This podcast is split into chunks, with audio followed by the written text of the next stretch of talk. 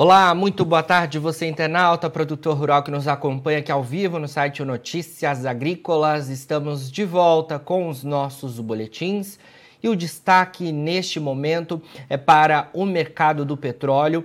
Ontem a gente viu esse mercado tendo perdas expressivas, ficando inclusive abaixo do patamar de 100 dólares o barril, inclusive em alguns momentos, e hoje é mais um dia de perdas aí para o óleo. E para entender todo esse cenário, trazer as perspectivas, né, o que tem sido comentado Aí a gente fala agora com Flávio Walter Inácio Inocêncio, que é diretor da Helios. Flávio, muito boa tarde, obrigado pela sua presença aqui com a gente, viu? Muito boa tarde e mais uma vez obrigado pelo convite. Obrigado você, Flávio. Como eu disse, né, ontem foi um dia de perdas expressivas para o mercado do petróleo.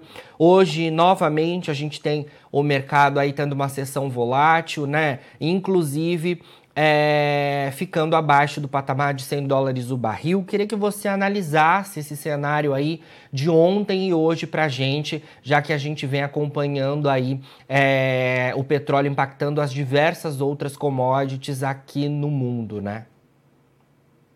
Sim, correto. Uh, são, são, são perdas muito, muito grandes, como, como, como, como referiste, e, e muito bem, e está relacionado com, com o clima de recessão, uh, considerando uh, o, o, que se passou nos últimos meses e com a guerra da Ucrânia, a pressão para, para o aumento de, de preços e, e também o aumento das taxas uh, de juro. Isso pode gerar um cenário como em 2008, onde tivemos uma queda de ati atividade econômica e um colapso dos preços. Alguns economistas também alertaram para essa, para essa possibilidade. Uh, e, o, e, e, o, mercado agora está, está a agir uh, de uma forma, uh, digamos, está, no fundo, a incluir esse risco de recessão aí no preço. E é, é, o que temos visto. Agora, isto não significa que por uma varinha mágica se encontrou crude. a questão é mesmo que a procura pode, pode, pode ser afetada. A demanda por petróleo pode ser afetada, mas temos ainda os problemas graves eh, também na oferta. Isso não foi resolvido. Então, os fundamentais indicam que temos ainda um déficit de, eh, de petróleo eh, de, no mercado. Perfeito, Flávio. É, analisando todo esse cenário, hoje, inclusive, estava dando uma olhada nas informações, a gente tem os preços do petróleo, tanto WTI quanto Brent, né, testando mínimas desde o mês de abril. Ou seja, né, a gente não via esse, esse cenário de preços há algum tempo. Queria que você trouxesse para a gente é, como que a gente deve olhar os patamares de preços né, no mercado do óleo diante dessa informação e desse temor né, de uma recessão econômica global que afeta os índices acionários e que afeta as diversas outras commodities nesta quarta-feira também? Creio que há vários fatores e, e, se, e se, nós podemos entrar nos, uh, nos fundamentais, uh, primeiro uh, vamos olhar para o lado da demanda. O, o, o, que é que está a acontecer? nós temos um problema ainda grave nos derivados de combustíveis, isso não ficou resolvido, tanto que, porque como, como creio, creio que falamos aqui, há problemas graves nas refinarias, mas o petróleo bruto, obviamente, que obedece a várias lógicas. Uma das lógicas é a lógica de mercado. Isto é, eh, o que estamos a falar é do mercado de futuros. E há também alguma que, de especulação, mas o que há, efetivamente, é esse risco de haver uma recessão. Isto não significa que o preço não possa subir dentro de, de, de alguns meses. O preço pode subir, isso vai, tudo vai depender da forma como, como, como a oferta de agora vai se, vai se controlar. Mas aquilo que muitos analistas que têm dito e muitas uh, entidades que têm trabalhado nisso, como a Agência de Energia Internacional, mesmo, mesmo a OPEP, aliás, hoje foi um dia bastante, bastante mal para a OPEP, porque acabou de morrer o secretário-geral da OPEP, que estava já para, para ser substituído, uh, mas uh, os fundamentais não se alteraram, a, a meu ver. Isto é, nós temos ainda uma procura agregada próxima dos 100 milhões de barris, eh, só que o que há é esse risco. Um, e quanto aos derivados de combustíveis, uh, temos outro problema que é uma capacidade quase, quase esta. Nos Estados Unidos está próximo, próximo de 100% a capacidade de, de, de, refinação e aí vai ser um bocado difícil os preços baixarem. Agora, os fundamentais indicam que há esse risco de recessão. Uhum. A questão é de saber se isto vai continuar até, até final uh, do mês. Eu tenho algumas dúvidas que isto vai continuar até final uh, do mês, porque há alguns fatores aqui que temos que considerar. Um deles é, uh, temos o problema na Europa, onde, um, onde já começa a haver uma, portanto, uma procura por, por, por, por energia em geral, eh, claro que não estamos a falar aqui de, de gás natural, mas uh, começa a haver principalmente para a preparação para, para o inverno. Aí nós podemos ter uh, um efeito contrário. Então, para já, eu diria que vamos aguardar e saber se isto é sustentável. Agora, a confirmar-se uma recessão, pelo aumento das taxas de juro, pela procura que pode baixar de forma muito significativa a nível mundial, Resta uh, saber. E depois há outro fator. A China ainda não está totalmente aberta, ainda há restrições uh, de movimentação quanto à China. Vamos, saber, vamos ver se dentro de algum tempo, dentro de alguns meses, não há, não há uma nova disparada de preços. Certo. Diante de todo esse cenário que você comentou para a gente, Flávio, é, a gente consegue ver os preços do petróleo é, voltando a ficar acima de 100 dólares o barril qual que é a previsão que você consegue dar para a gente nesse momento? Uh, neste momento, uh, eu creio que os preços vão, uh, podem subir bastante. tudo vai depender de vários fatores. O principal fator para mim é, é a China, Uh, não sabemos como é que a procura uh, por petróleo vai se comportar uh, na China. a OPEP tem um, um, relatório, que é o relatório mensal, que eu cito muito, que é o relatório mensal do, do, mercado, o Monthly Oil Market Report, que é grátis, eu aconselho até os nossos, os nossos ouvintes lerem uh, a OPEP não previa esta descida uh, de preços, apesar de falar sobre, um, sobre o crescimento que, da economia uh, mundial, ou não previa. A questão é de saber se isso é sustentável. A minha previsão é que podemos ter uma disparada de preços se houver, se os piores riscos de recessão não se, não se concretizarem, e vamos saber dentro de um mês ou dois, isto por vários, por vários motivos. Estamos tam, eh, temos que acompanhar o, o, que vai acontecer o, na Europa quanto, quanto à procura agregada por energia em geral, eh, petróleo e gás, e temos que acompanhar eh, também a abertura económica eh, chinesa. Eh, a OPEP não, não previa isto o mês passado, quando saiu o relatório em junho. Só que temos agora uma ameaça grave de recessão. A Nomura, que é um grande banco internacional, é do Japão, uh, acredita que uma recessão é quase, quase, quase inevitável e, e, e eles estão a falar de preços acima, uh, abaixo uh, de 100 dólares o barril e aí podemos ter uma retomada uh, dos 80 a 90. Então, para mim é muito difícil faz, faz, fazer uma previsão sem, que, sem mais dados. Uhum. Eu teria que ver os dados nos Estados Unidos e na China, essencialmente, porque na Europa já existe uma tendência, para, para um aumento uh, da procura por energia, uh, principalmente do, uh, do gás natural, e isso vai influenciar o mercado também de crude. E, obviamente, que com o verão há também uma subida que, temporária dos preços. Portanto, mas o que isto indica é que, se, é que os mercados estão com receio que se, que se concretize uma recessão mundial que, que pode durar até 2023. Eu ainda tenho algumas dúvidas se isto vai ser vai, vai, vai se concretizar. Então, não consigo uh, dar agora uma uh, previsão sem olhar para o que se vai passar nos Estados Unidos e na China, porque na Europa já temos uma ideia de que a procura vai, vai em princípio, um, vai continuar forte. Embora há sinais, e tivemos os dados da Alemanha, pela primeira vez houve um déficit uh, comercial que, na Alemanha, desde 91 que não havia, uh, mas isso tem a ver com a dependência deles do gás russo. Portanto, isso fez disparar os custos de importação. a questão é como é que isso afetou petróleo. Afetou o petróleo porque isso pode significar uma recessão na Alemanha e arrastar a União Europeia toda. Então, tem que ver os dados dos Estados Unidos e da China para saber se vai, vai haver um mecanismo de compensação. A OPEP ainda prevê que até final uh, do ano, nesse relatório que eu indiquei, a procura que se mantenha forte. Uh, portanto, vamos ver se vai se manter forte a, nos próximos mês e meio.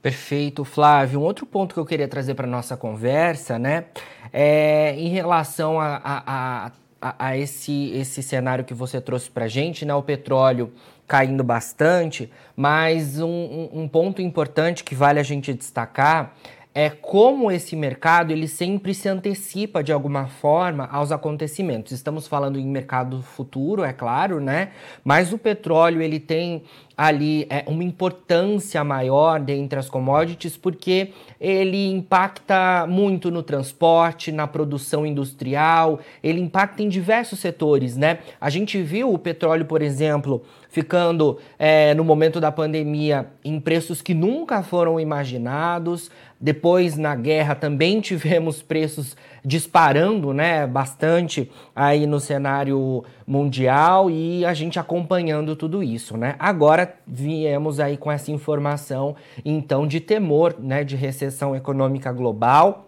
e mais uma vez o petróleo é, oscilando bastante, né? Queria que você analisasse esse cenário para a gente de como o petróleo de alguma forma antecipa, né, as tendências e como o mercado olha o óleo e como ele impacta as diversas outras commodities pelo mundo.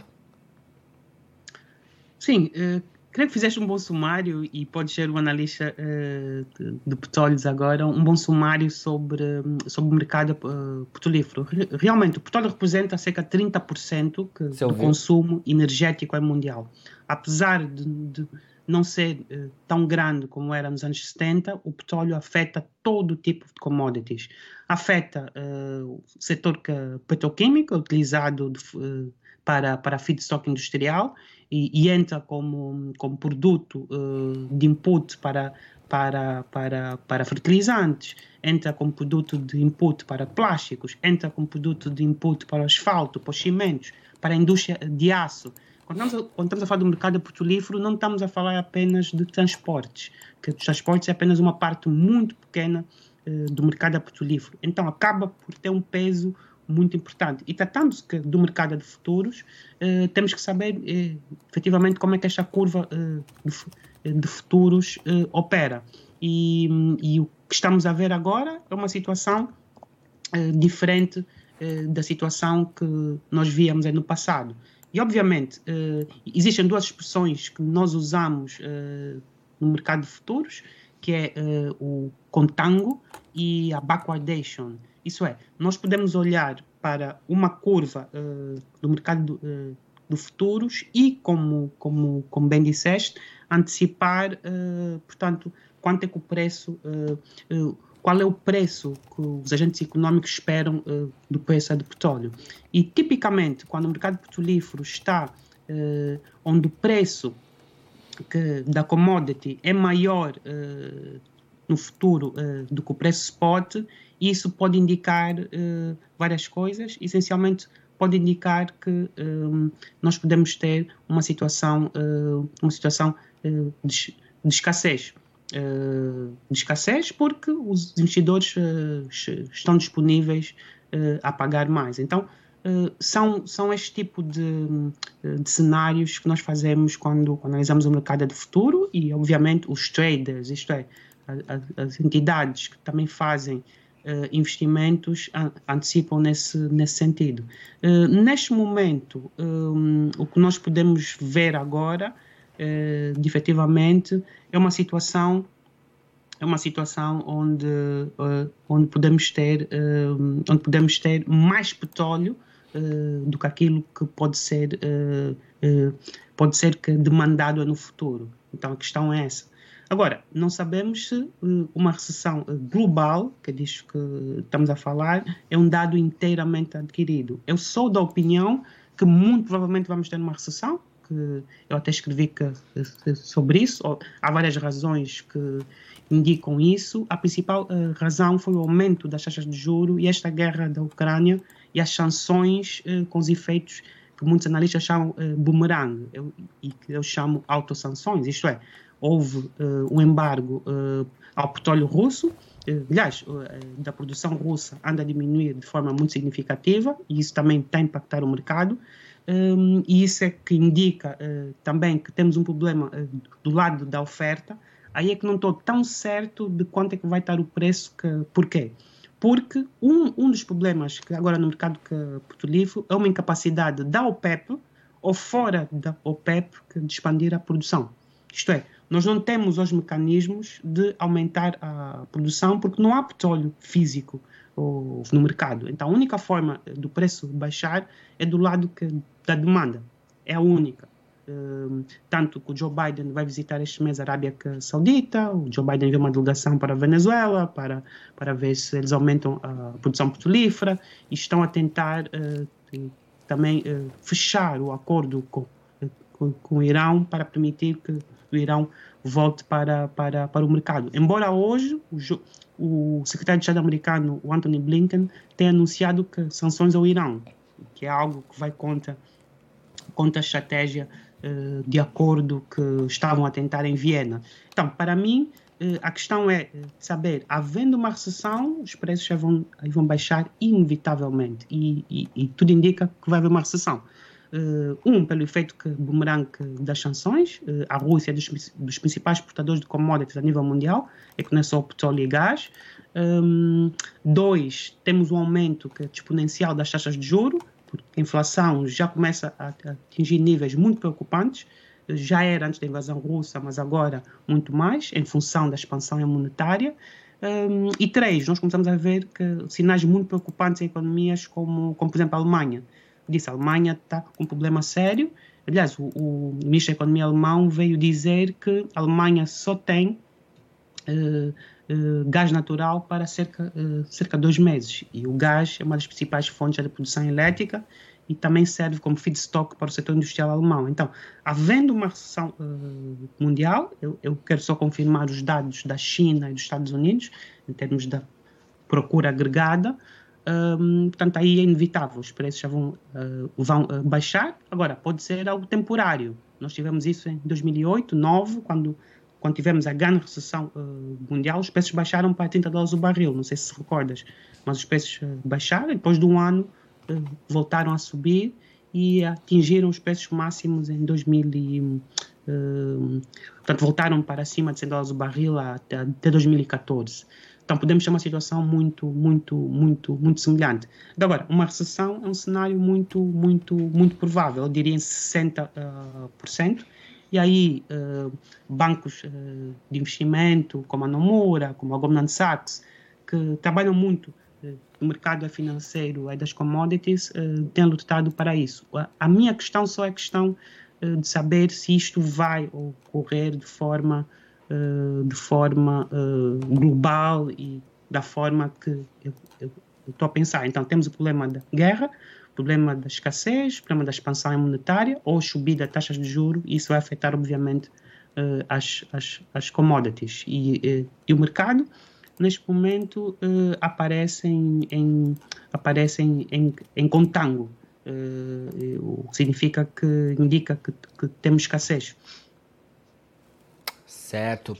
Flávio, para a gente finalizar, queria trazer um ponto também é, importante da nossa conversa, porque saíram estimativas aí nesta semana relacionadas né, à, à questão de, de como é, a Rússia pode reduzir a produção por um teto de preços, né? E como isso impactaria é, os preços do petróleo, elevando aí para preços estratosféricos. Queria que você comentasse um pouco isso, né? O papel da Rússia enquanto importante produtora de petróleo e também de derivados e como que é, essa possibilidade então dela reduzir a produção impactaria nos preços do óleo. É, e é claro, a gente também, é, apesar de todo, tudo isso que você comentou, esse é um ponto também que a gente deve estar atento, né?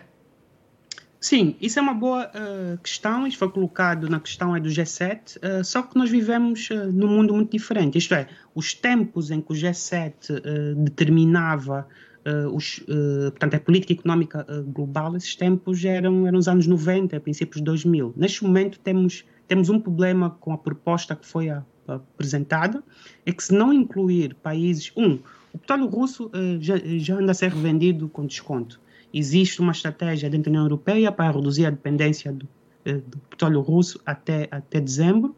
Para o gás natural é diferente. Da Rússia já, eh, já está a diminuir as exportações de gás natural, alegando questões técnicas. Obviamente que nós sabemos que não são questões técnicas, inclui uma questão política. Qual é o problema do, eh, do teto? O problema do teto é que isto é, isto é colocar um limite máximo ao preço. Isto só funciona eh, quando estamos numa situação como, como se diz na economia, de monopsônio, isto é, quando eu sou o único, o único comprador ou eu sou o principal comprador. Não sei se isto ficou claro. É que em, em situações eh, de monopsônio, obviamente que do comprador pode, pode determinar o preço.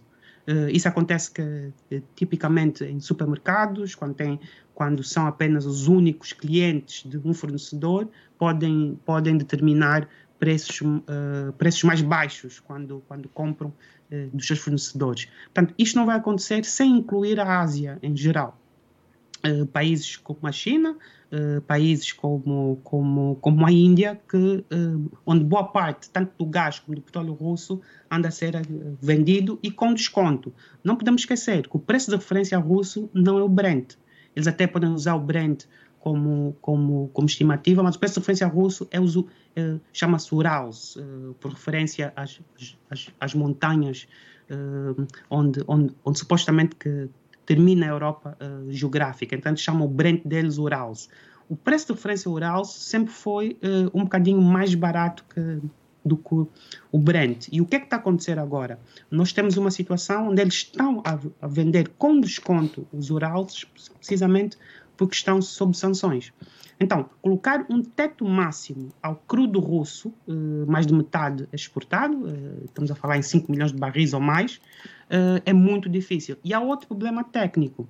Outro problema técnico é boa parte do gás russo passa, a, passa a ser vendido como do gás, principalmente do petróleo, passa a ser vendido uh, através do petróleo de algumas repúblicas que, centrais uh, que estão na Ásia que, Central. Uh, qual é o exemplo que vamos estar a referir? É o Cazaquistão. Isto é, que o Cazaquistão vende parte do seu petróleo pelos pipelines russos. Então, Uh, o que é que muitos analistas dizem? Muito desse petróleo uh, que, do Cazaquistão é petróleo russo e tecnicamente não há como fazer uma distinção, a não ser que se faça uma peritagem que é técnica para saber quais são as, quais são as características típicas do petróleo do Cazaquistão. Então, é muito difícil, em termos de sanções, uh, saber qual é o petróleo russo, qual é o petróleo do Cazaquistão. Uh, outro problema é parte do petróleo que está a ser comprado pela Índia. Uh, muitos analistas dizem, existe um analista que, que é o Ana Zalagi, que tem uma consultora internacional, ele é árabe, e, e trabalha muito uh, no mundo árabe e está baseado nos Estados Unidos. Muito desse petróleo que a Índia compra é revendido para, para, para, para o Ocidente. Então, implementar um, um teto máximo é quase, quase impossível, a não ser que haja uma situação de monopsônio. Há 40 anos atrás, era uh, possível, porque os principais compradores eram os países uh, do G7. Hoje não hoje, hoje, sem incluir países como a Indonésia, a Índia, eh, a China, mesmo que do, Paquistão, que mesmo com o novo primeiro-ministro já mostrou disponibilidade para comprar petróleo russo, vai ser quase impossível uh, ter um sistema de sanções. Eu creio que o que pode uh, fazer baixar o preço do crudo é a recessão, não vai ser a imposição de tetos máximos. Eu acho que isto, isto pode ter o efeito é contrário. Mas é uma boa, é uma boa uh, questão esta. Sim, com certeza. Vamos estar de olho a isso tudo, né, Flávio? Olha, por enquanto, muito obrigado pelas suas informações. Sempre que tiver novidades aí da Helios, queremos contar com a sua participação por aqui, viu? Tá bom, obrigado. E mais uma vez, obrigado pelo convite. E, e, e espero que, todos possam uh, estar bem e, mais uma vez, espero voltar sempre. Voltará certamente. Excelente análise aí, Flávio Walter Inácio Inocêncio, diretor da Helios. Agora, na finalização dos nossos boletins, você encontra as nossas redes sociais, siga a gente por lá e se mantenha atualizado sobre tudo de mais importante do agronegócio brasileiro e o nosso site segue no ar. Daqui a pouquinho tem mais boletins ao vivo. Ao vivo. Fica por aí. Não se esqueça, Notícias Agrícolas, 25 anos ao lado do produtor rural. Participe das nossas mídias sociais no Facebook Notícias Agrícolas, no Instagram, arroba Notícias Agrícolas e em nosso Twitter, arroba Notiagre. E para assistir todos os nossos vídeos, se inscreva no YouTube e na Twitch Notícias Agrícolas Oficial.